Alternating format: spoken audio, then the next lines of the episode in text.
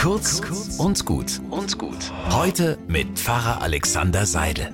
In unserer Gemeinde feiern wir bald Goldene Konfirmation. Wir laden also alle Konfirmanden von vor 50 Jahren ein, gemeinsam dieses Jubiläum zu feiern. Der Begriff Goldene Konfirmation ist schon ein bisschen komisch.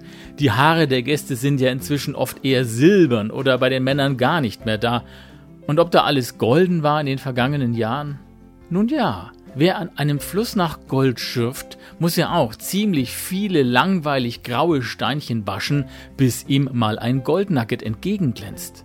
Aber dann ist die Freude groß und der Fund entschädigt für die mühsame Arbeit. Vielleicht ist das ja das heimliche Thema von so einer goldenen Konfirmation, ja überhaupt von jedem Rückblick im Leben.